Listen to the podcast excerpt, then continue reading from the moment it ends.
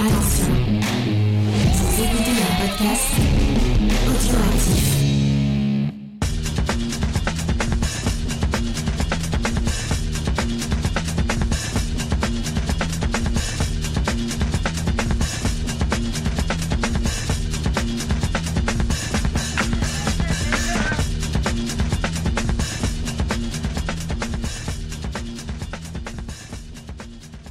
Salut à tous et bienvenue dans le podcast des réfracteurs. Je suis Spike pour vous accompagner comme d'habitude et j'ai avec moi Gré Pigeon. Bonjour Gré Pigeon. Salut Spike.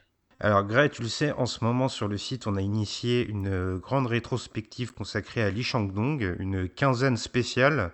Donc on passe en revue ces six films, que ce soit à l'écrit ou à l'audio comme aujourd'hui. Et donc, après avoir eu ta pastille qui nous présentait un peu le, cinéaste, l'homme, après avoir eu un premier article sur son tout premier long métrage Greenfish, on va se pencher ensemble aujourd'hui en podcast donc sur Peppermint Candy. J'espère que tu as hâte. Eh oui, oui, oui. C'est pas son film le plus facile, mais c'est pas le moins intéressant, c'est clair. Ah, effectivement, on va essayer de donner un petit peu des, clés de lecture à nos auditeurs parce qu'il faut euh, une certaine connaissance, je pense, de l'histoire euh, récente de la Corée. Et puis je rappelle quand même que euh, si on a initié cette rétrospective consacrée à Lee Chang-dong, c'est parce que en point de mire, il y a sa venue à Lyon pour le festival Lumière qui débute le 15 octobre, où il sera invité d'honneur, alors aux côtés d'autres grands cinéastes. Mais c'est vrai que c'était pour nous l'occasion de mettre un coup de projecteur sur un artiste qui n'est pas forcément euh, le cinéaste coréen le plus connu chez nous, mais qui mérite qu'on s'y attarde. Et donc tu connais la petite mention habituelle qu'on a en début de chaque podcast pour dire comment s'est procuré le film Peppermint Candy. On l'a vu par nos propres moyens. Tout à fait. Et je rappellerai tout de même à la fin de l'émission où est-ce qu'on peut le trouver euh, pour que vous puissiez vous fournir ce beau film. Alors Gray, c'est une nouvelle saison des réfracteurs. On a commencé un premier podcast avec notre ami euh, Maxime Simon qui est venu nous parler de son film. Donc c'est lui qui avait fait le résumé. Euh, la saison précédente, c'est moi qui me dévouais pour l'exercice houleux du pitch. Euh, cette saison, j'ai envie de bouleverser les règles et j'ai envie que ce soit toi qui nous fasses un résumé comme ça ou des beautés. Ah ouais, alors comme ça, tous les films, ce sera moi. Ah bah, ça commence bien cette saison. Celui-là, en tout cas. en tout cas, c'est peut-être un des pires résumés qu'on ait jamais eu à faire parce que c'est pas, c'est pas un film facile à résumer.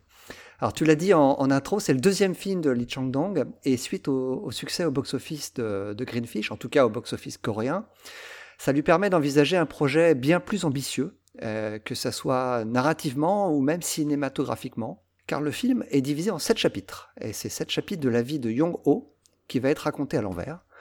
Le premier de ces chapitres nous présente donc un personnage d'une quarantaine d'années environ, qui est en grande souffrance émotionnelle, et tant et si bien qu'il finit par se donner la mort. Les chapitres suivants, via différents flashbacks qui vont aller du plus récent au plus ancien de ses souvenirs, vont revenir sur les événements qui l'ont conduit à ce drame. Et qui plus est, les événements de la vie de Young-ho euh, qui sont montrés dans le film, ils sont liés à des événements majeurs de l'histoire récente de la Corée. Hein, tu en as parlé en, introduction. On va avoir les manifestations étudiantes du début des années 80 qui vont mener à un massacre, le massacre de Gyeongju, qui vont traumatiser le personnage principal. On va également suivre le resserrement de l'emprise sur le pays par le gouvernement militaire dans les années 80, qui va se refléter dans le fait que Yong-ho, devenu policier, il va perdre son innocence et devenir de plus en plus cynique et brutal. Et enfin, la vie de Yong-ho va être irrémédiablement impactée par la crise financière asiatique de la fin des années 90. Donc, résumé difficile. Hein. Euh, je trouve que tu t'en sors brillamment. Tu, tu es le roi de l'improvisation. Oui, exactement. Alors la grande intelligence de Peppermint Candy, selon moi, c'est dans sa construction scénaristique et cela à plus d'un titre. Euh, déjà par son agencement chronologique, comme tu nous l'as décrit, on a sept scénettes séparées par plusieurs années à chaque fois, des grandes ellipses, et disposées à rebours. On remonte le temps. Lee Chang-dong, il impose presque une logique de thriller finalement dans son film. On sait ce qu'est devenu Kim Jong-ho, puisqu'on le voit dès le début du film, un homme au bord de la folie, et au bord c'est vraiment très léger comme expression, il a complètement pété un câble, on peut le dire, et qui se suicide. L'interrogation c'est de savoir comment il en est arrivé là, qui est le coupable de sa déchéance, et au fil du voyage temporel que nous propose Li Shangdong, on distingue de plus en plus les racines de ce mal qui s'est ancré en lui. Ceci étant, le personnage de Kim, euh, de son nom de famille, ou Young-ho de son prénom, est un support à une réflexion qui est beaucoup plus poussée sur l'histoire de la Corée du Sud, comme tu nous l'as dit dans ton brillant résumé, dans la deuxième moitié du XXe siècle. On va le détailler dans la suite du podcast, mais aucune des années sur lesquelles ne s'arrête Lee Chang-dong est choisie au hasard. Elles sont toutes à des instants clés, des chamboulements politiques ou sociétaux du pays, des chamboulements que Lee Chang-dong avait par ailleurs déjà évoqués dans ses écrits préalables à sa carrière de cinéaste. Peppermint Candy, en fait, c'est une fresque des démons de la Corée du Sud et de toute cette génération sacrifiée, la génération de Kim, ce que le spectateur coréen, lui, y décèle dès le début, puisque le film débute en 1999 et qu'on évoque rapidement le service militaire du personnage 20 ans plus tôt. Donc on fait un petit calcul, 1999 moins 20, ça fait 1979, une année clé pour la Corée. Donc pour un Coréen, le parcours s'esquisse rapidement, plus rapidement que pour un public occidental qui n'est pas forcément au fait de tous les événements qui ont marqué le pays. On, peut peut-être mentionner à ce moment-là que Lin Chang-dong, il a déjà 45 ans au moment où il fait Peppermint Candy, et en fait, il, parle de, la, de sa génération à lui. Hein. Absolument. Alors l'introduction de Kim dans le récit, elle est assez singulière. Dans les premières minutes du film, Lee Chang-dong va exiger beaucoup de son acteur principal. On ne l'a pas encore cité, donc je m'excuse pour mon accent coréen qui n'est pas très travaillé, mais c'est Sol Kyung-gu. Alors immédiatement, on est confronté à un homme dans une folie furieuse que le comédien joue d'ailleurs à merveille. Initialement, il est allongé sous un pont et il gagne une assemblée d'anciens camarades qui fêtent leur retrouvailles autour d'une espèce de pique-nique. Kim est montré comme profondément inadapté à la société, et on va s'interroger par la suite sur ce qui l'a rendu ainsi. Et il est pris de spasmes musculaires, il hurle, il gesticule dans tous les sens. En fait, Lee Chang-dong, il propose ici des prises de vue très longues, des véritables plans séquences qui sont relativement conséquents. Le cinéaste y pose un cadre, un décor dans sa continuité pour mieux souligner l'incongruité de son personnage principal incapable d'exister dans ce milieu. Le décor et les personnages secondaires sont une toile de fond dans laquelle Kim ne peut plus vivre. Moi, je trouve que cette entrée, elle est très difficile pour le spectateur. Euh, on ne sait pas qui est Kim, et on est d'emblée confronté à un homme détruit, sans comprendre pourquoi il en est là. Euh, ses amis d'enfance ressentent d'ailleurs la même chose que nous. Ils ne prennent pas la mesure du désastre qui se déroule sous leurs yeux. Ouais, t'as totalement raison. Il y a une espèce de, dichotomie entre la joie de vivre de ceux qui partagent le pique-nique et Kim qui, lui, est à bout de nerfs sur le point d'en finir. Et Peppermint Candy, c'est donc surtout, dès les premières minutes, une image de la mort. Il y a ce suicide de Kim qui est immédiatement confronté au spectateur frontalement. On a un train qui s'avance sur Kim et qui s'apprête à l'écraser. Toute la suite du film, elle va émuler un peu ce qu'on a coutume de dire, tu connais sûrement cette maxime, Grépigeon, euh, au seuil de la mort, l'homme y voit un peu sa vie défiler devant ses yeux. Bah ici, ça va être à rebours. Lee Chang-dong, il opte pour une façon de filmer qui est selon moi, assez intrigante. On voit bien le train foncer sur Kim, mais au moment de le percuter, dans la seconde qui précède la collision, il assimile le point de vue du spectateur au train. On adopte ce point de vue et ça accentue une idée qui est le moteur du film. Le train représente toujours le temps, le spectateur, lui, il y est embarqué, il est donc dans l'avancée temporelle, alors que Kim, lui, s'y oppose et il cesse de vivre. Tu as tout à fait raison, le, train c'est une métaphore de l'importance du temps, qui est un thème récurrent de l'œuvre de Li Changdong. Euh, c'est le, le, temps et le progrès qui va avec euh, n'est qu'une illusion selon lui. C'est un retour en arrière vers son passé pour l'analyser, qu'il soit à la fois personnel ou celui du pays, qu'il trouve nécessaire. Li Changdong est obsédé par l'importance de la mémoire, qui est à la fois personnelle et surtout collective. Ce fameux train, c'est le trait commun des sept séquences du film, Déjà parce qu'il va séparer chacune d'entre elles, mais on va voir qu'il reviendra régulièrement pour signifier une marche du temps inexorable à des points de non-retour. Toujours est-il que dans des courtes scènes qui séparent les chapitres, on voit le train qui avance alors que l'environnement autour évolue en marche arrière. Donc pour vous donner des exemples, on voit des oiseaux qui vont voler à l'envers, on voit des gens marcher à reculons, ou encore des pétales de fleurs qui, au lieu de tomber, remontent vers les arbres. Toujours embarqué dans le train, le spectateur remonte désormais le temps, il n'est plus dans la marche avant mais dans la marche arrière, et il remonte également l'existence de Kim. Les années, ce sont comme des arrêts que va marquer le train. Alors on en a déjà parlé à plusieurs reprises, le, fait que Lee Chang-dong choisisse ces années n'a rien au hasard, hein. euh, ce sont des moments cruciaux de l'histoire de la Corée. Ah, effectivement, et on va devoir trahir un peu le film et le spoiler, mais en fait on va pas vraiment le spoiler parce que ce qu'on va établir, un spectateur coréen, il le sait parfaitement, il a la connaissance de l'histoire de son pays, et nous ce qu'on va faire c'est qu'on va donner des points de repère historiques à nos auditeurs pour qu'ils comprennent un peu mieux le propos du film. Donc on va retracer un peu le fil, nous, dans le sens chronologique, de 1979, le flashback le plus ancien du film, à 1999, le présent, au moment où débute le long métrage.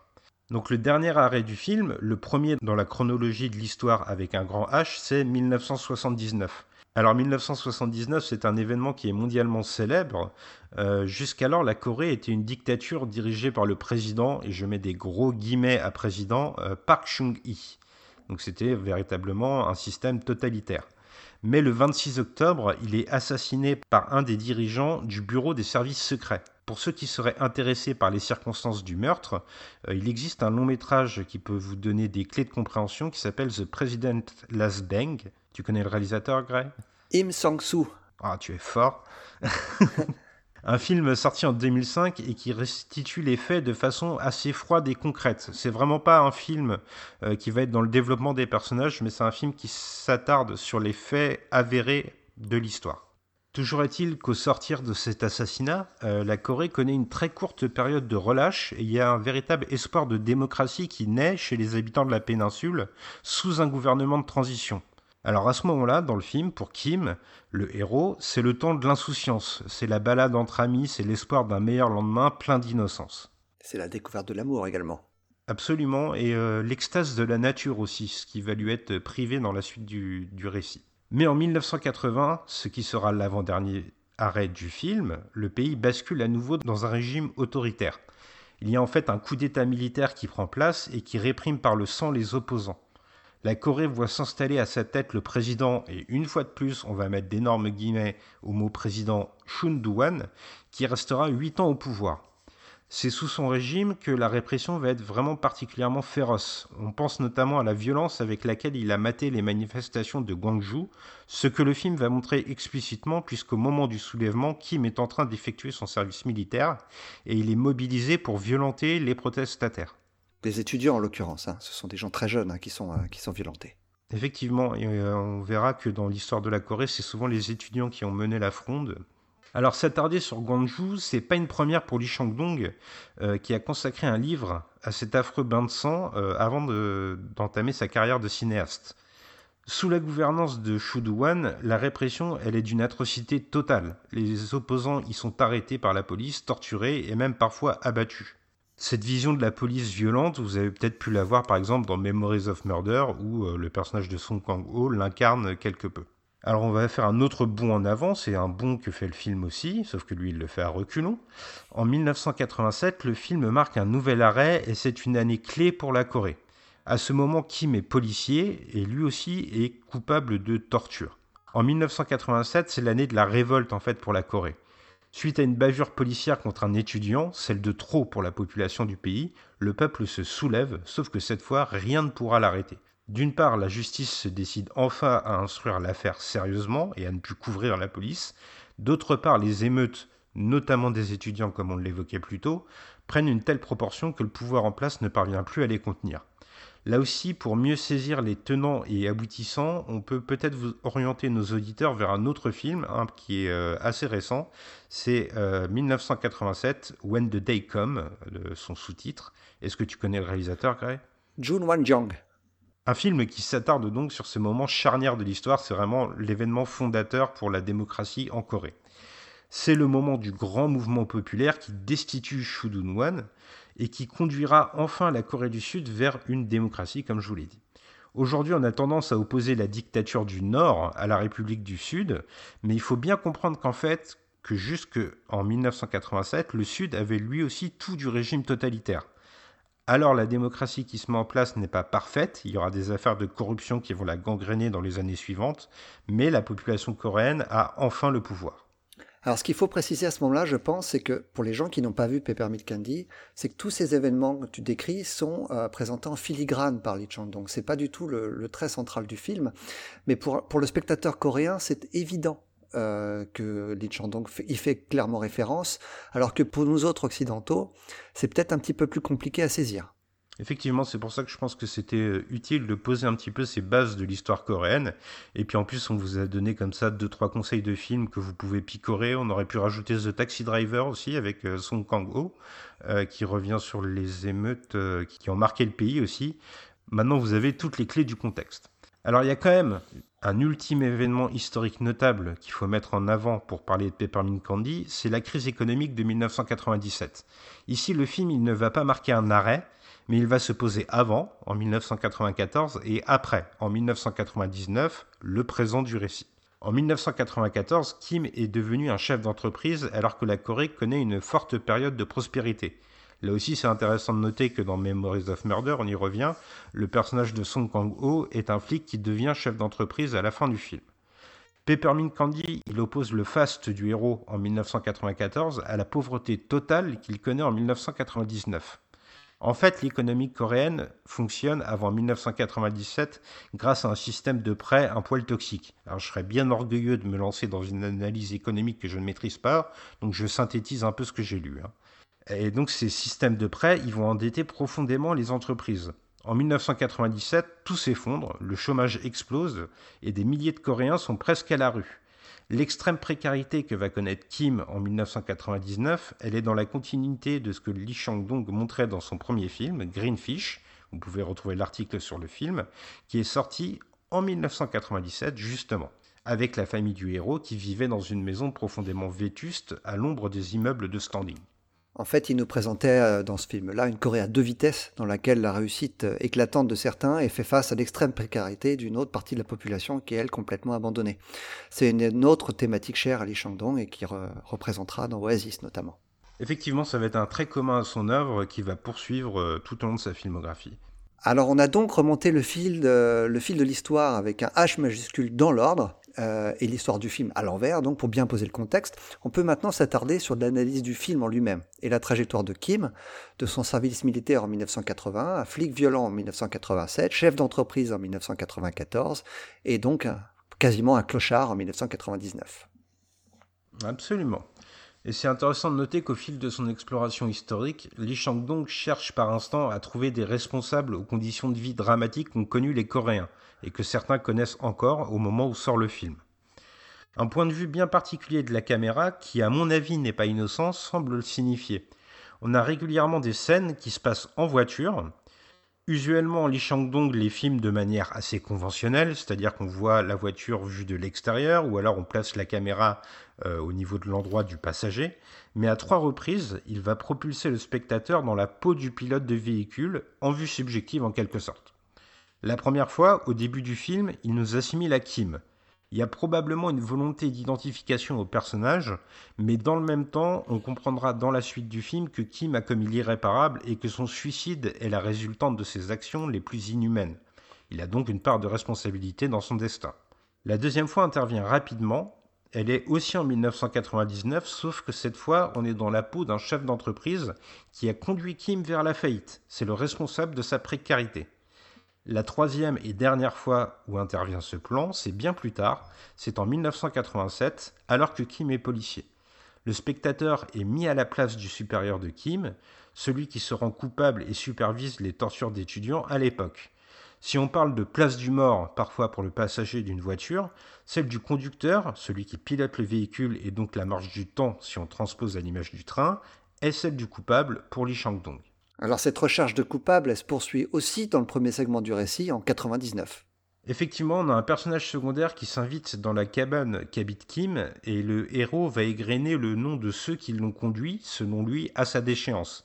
Il y a le fameux patron, il y a ses usuriers, il y a son ex-épouse et tout un tas de personnages.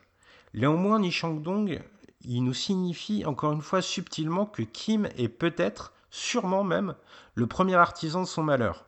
En énumérant ses ennemis, Li Shangdong resserre progressivement le cadre sur Kim, comme pour nous dire que lui-même est le coupable de sa situation.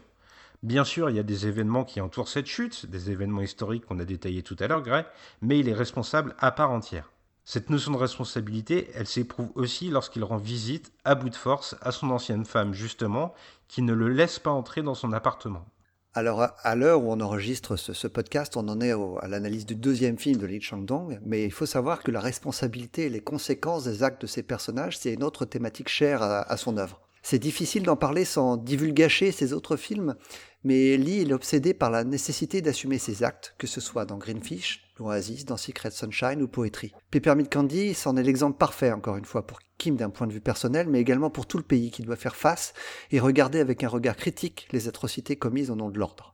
Alors je vais faire un parallèle un peu osé, euh, mais au moment où euh, Lee Chang-dong nous propose son acteur Sol Kwang-gu euh, avec le visage dans l'entrebâilleur de la porte, j'ai eu l'impression qu'il faisait presque écho, je ne sais pas si tu es d'accord avec moi, mais à cette espèce de trope visuelle de film d'horreur. par exemple, quand on a le visage de Jack Nicholson dans Shining à travers la porte de la salle de bain. On a un peu un plan qui m'a semblé analogue. Je ne sais pas si tu as eu la, même impression, l'impression que c'est un peu le, le boogeyman qui surgit par la porte. Here's Johnny En tout cas, on a une idée de changement de peau qui habite aussi profondément Peppermint Candy. À plus d'un titre, Kim est un caméléon.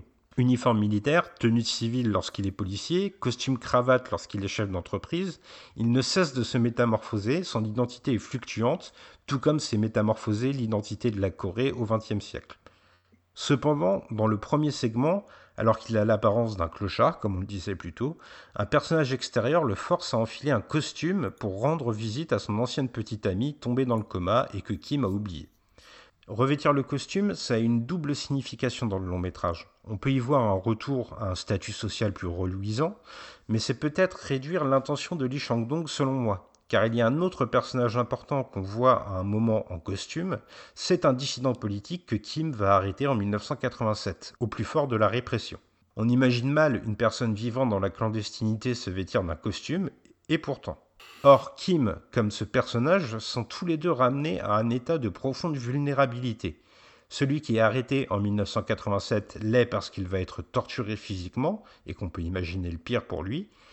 Kim, en 1999, il l'est car il va être confronté à celle qui représente l'innocence qu'il a perdue. Et c'est cette rencontre qui va lui faire franchir le point de non-retour. Moi, je trouve que cette scène, euh, lorsqu'il est au chevet de son premier amour, elle est très déroutante à ce moment du récit pour le spectateur. En tout cas, moi, j'ai été dérouté, car nous n'avons pas encore conscience de l'importance de cette rencontre et de ce qu'elle représente pour Kim. Il s'agit, selon moi, de l'une des limites du choix narratif à l'envers. Peppermint Candy, c'est un film difficile à cerner, en tout cas pour un spectateur qui n'est pas, pas très attentif, car il requiert de la part de celui-ci un effort particulier dans le sens où il faut faire confiance au cinéaste pour être bien certain que toutes les briques que Lee Chang-dong nous donne vont finir par s'imbriquer. Alors c'est d'autant plus compliqué pour un spectateur occidental, comme je le disais tout à l'heure, parce qu'on n'est pas toujours forcément très au fait de l'histoire politique de la Corée. Absolument. C'est vrai que moi, tu vois, à titre personnel, j'ai découvert Peppermint Candy euh, au début de mon exploration du cinéma coréen quand j'étais plus jeune, et euh, j'avais pas toutes ces clés en tête. Et euh, alors c'est un film qui m'a permis de découvrir des événements, mais c'est vrai que si on ne les a pas tous euh, dans notre connaissance, ça peut être déroutant. Je te rejoins parfaitement là-dessus. Alors néanmoins, pour revenir à cette incarnation de l'innocence qu'est cette femme, la jeunesse envolée en quelque sorte, Li Shangdong va lui adjoindre un accessoire bien particulier, celui qui donne son nom au film, les bonbons à la menthe. Alors plus qu'une confiserie, c'est le symbole de la douceur et de la pureté, et de l'amour même on pourrait dire, allons-y franchement.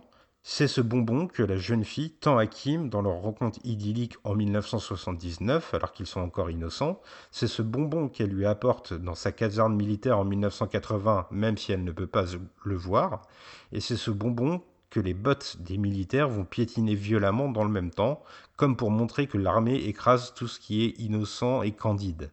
De façon intéressante, Kim va offrir un bonbon à une enfant, même au crépuscule de sa vie, le personnage qu'il serait facile de détester tente une connexion affective avec l'enfance et donc avec, une fois de plus, la pureté. Et c'est d'ailleurs proche de sa mort que Kim regarde enfin vers le passé, avec ce symbole de la pellicule de l'appareil photo qu'il déroule, une pellicule qu'on découvrira vierge par la suite, puisqu'il n'a jamais pris aucun cliché, comme si Kim n'avait que suivi la marche du temps sans l'influencer. Néanmoins, Kim a perdu une partie de son passé, il ne comprend pas que l'appareil photo qu'a voulu lui offrir son ancienne petite amie est la représentation de ses rêves de jeunesse lorsqu'il s'émerveillait encore dans la nature, avant que son parcours de vie, dont il a été l'esclave, ne l'en détourne et ne l'oriente vers une voie faite de violence perpétuelle. Son existence bestiale l'a conduit à perdre de vue l'idéal de 1979, à oublier le nom de son amour et ses fantasmes artistiques.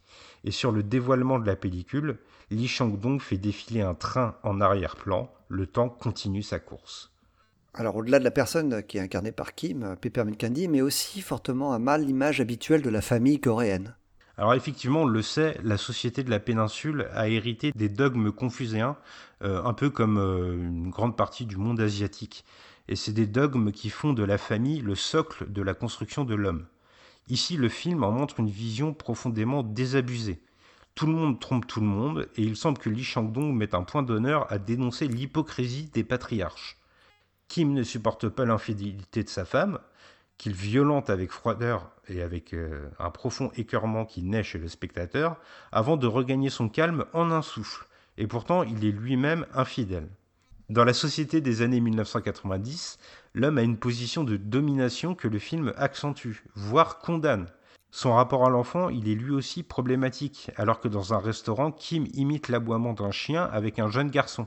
On croit à un jeu, à ce moment du, film, avant que quelques minutes plus tard, on découvre que cet aboiement était employé lors des tortures d'opposants politiques. Encore une fois, à ce moment-là, Li Changlong, il fait confiance à son spectateur pour qu'il fasse le lien avec la scène de l'enfant. C'est une narration classique qui aurait rendu ce moment très évident, alors que là, c'est au spectateur de faire le travail, de se rappeler de ce qu'il a vu auparavant et de, effectivement, que cette scène qui paraissait anodine ne l'était absolument pas. Effectivement, et je crois que c'est un trait commun qu'on retrouvera pendant toute notre rétrospective, Grèce, c'est que le cinéma de Li Changdong, euh, c'est un cinéma du spectateur actif, je dirais. C'est un cinéma où euh, la position euh, de public euh, demande une implication, demande un effort de compréhension. On n'est pas devant un spectacle où on peut rester passif, on a besoin de faire les ponts dans notre esprit nous-mêmes. Mmh. Pour revenir au film qui nous intéresse, à Peppermint Candy, on voit que Kim ne peut pas aimer en fait, on l'a dépossédé de ce sentiment. D'ailleurs, il se désintéresse profondément de son propre enfant. Pourtant, moi j'ai eu l'impression que Lee Chang-dong donne une symbolique bien particulière à sa petite fille. La femme de Kim accouche en 1987. Leur enfant est donc une incarnation du soulèvement populaire de l'époque. Mais Kim ne peut pas l'affronter. Il ne reconnaît pas cette nouvelle génération, il en est exclu.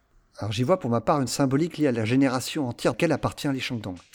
Cette génération, elle en a trop vu, et trop connue pour espérer quoi que ce soit pour elle-même, mais l'espoir est permis pour la suivante, à condition que celle-ci ne répète pas les erreurs de sa prédécesseur, et sache regarder vers l'arrière pour ne pas reproduire les erreurs du passé. Encore un, cher, un thème cher à Chandons. Et en fait, il y a une notion de détachement émotionnel qui est vraiment totale. Parce que la société a forcé Kim à être une bête. Une machine presque, moi je dirais même, à ce moment-là. Oui, tu, tu n'as pas tort, c'est vrai. Euh, il n'éprouve plus rien finalement.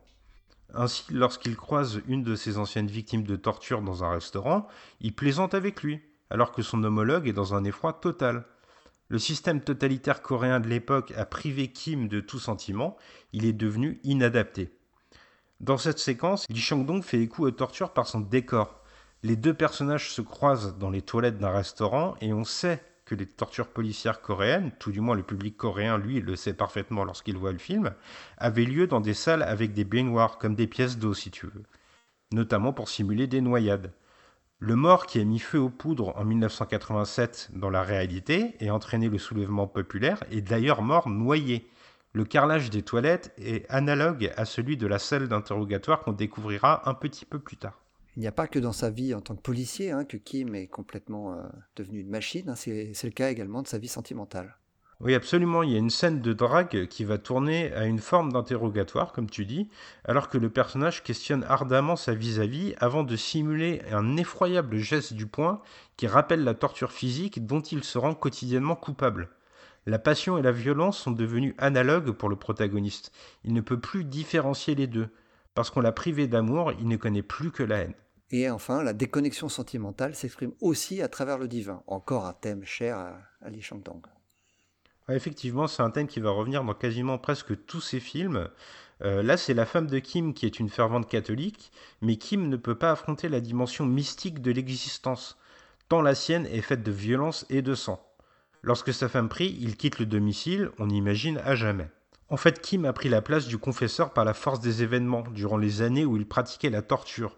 Au terme d'un interrogatoire, il apostrophe une victime pour lui demander si elle se sent mieux, comme s'il s'était libéré d'un péché. Dans une autre séquence, la compagne de Kim prie, mais lui n'y parvient pas. Il ne sait pas comment faire. Communiquer avec le divin signifierait aussi se regarder en face, ce que Kim ne peut pas accomplir. Ses péchés sont trop lourds. Ainsi, lorsque cette fameuse euh, compagne prie, un miroir brisé est montré à l'image pour signifier le morcellement de l'âme de Kim. Plus explicitement, Li Shangdong intitule l'un de ses segments du film, puisqu'il donne un titre à chacun des sept chapitres, ce segment-là, il va l'intituler Confession, comme une ultime référence au mystique. Le rapport aux femmes, il en devient partagé. Tantôt Kim y trouve une oreille, voire un écho de son amour perdu, Tantôt ils s'en détournent fortement parce qu'ils ne pensent pas mériter leurs sentiments au point de se rendre détestables. La force de Peppermint Candy reste de nous faire comprendre comment un homme a pu devenir une bête ou une machine, comme tu disais, à cause des conséquences de ses actes. Dès lors, lorsque le héros ne parvient plus à communiquer avec sa petite amie, mais quelques années plus tard, il est tout de même à sa recherche, il s'extasie de, je cite, voir la même pluie, on comprend qu'il existe chez Kim une part sous-jacente, un être qui cherche à exister par tous les moyens. Ceci dit, par un jeu de mise au point qui rend régulièrement flou l'environnement de Kim, Lee Chang-dong l'isole du reste du monde. Kim est désespérément seul, même au milieu des gens, il ne peut pas s'épanouir, sa douleur lui est subtilisée parce qu'il doit accomplir sa détestable besogne.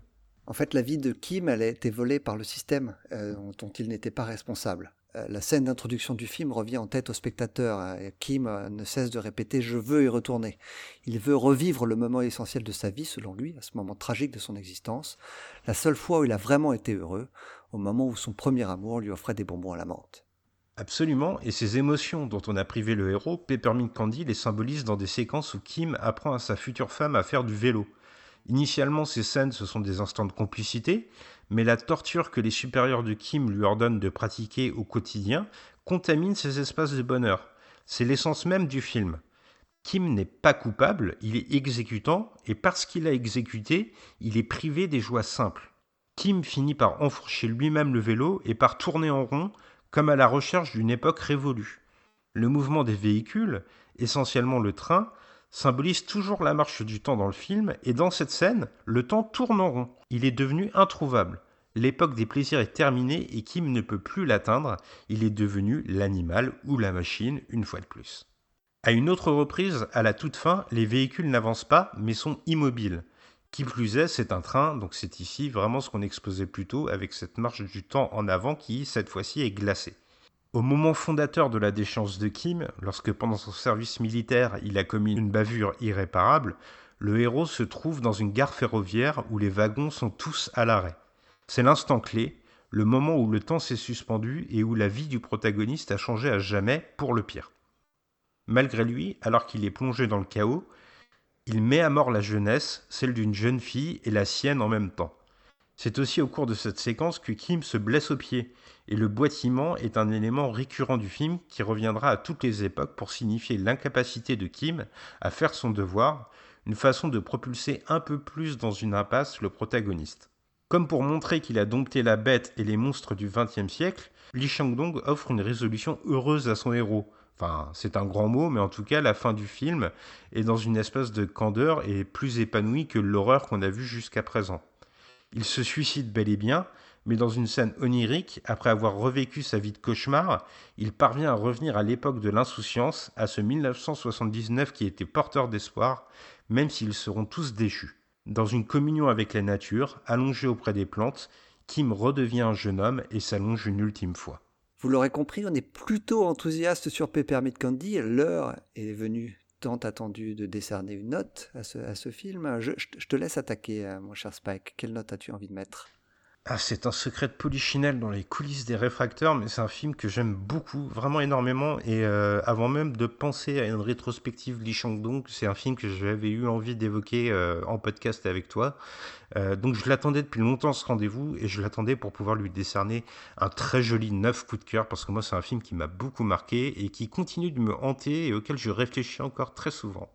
Et toi, mon cher Gray eh bien, j'ai envie de t'accompagner avec un 9, mais je vais mettre un 8 pour la, pour la raison que j'ai explicité un, petit peu plus tôt, c'est que euh, pour bien, bien, bien apprécier ce film, il faut être très connaisseur de, de l'histoire de la Corée. Et je pense qu'un spectateur qui ne serait pas au, au fait de, de, cette histoire perdra beaucoup. C'était un petit peu mon cas avant de voir le film. Et je revois mon, j'ai revu mon, mon appréciation à la hausse après avoir compris tout ce qui m'avait échappé au premier visionnage. Oui, bah écoute, je pense que pour euh, une prochaine édition DVD ou Blu-ray du film, notre podcast en bonus ne sera pas trop. C'est ça. je pense qu'un accompagnement critique est nécessaire pour un, pour un spectateur non l'histoire de la Corée. Alors, il y, a des gens d'ailleurs qui l'ont accompagné dans son édition DVD qui l'ont accompagné des noms euh, plus glorieux que nous, qui ont sans doute aussi très bien fait le travail.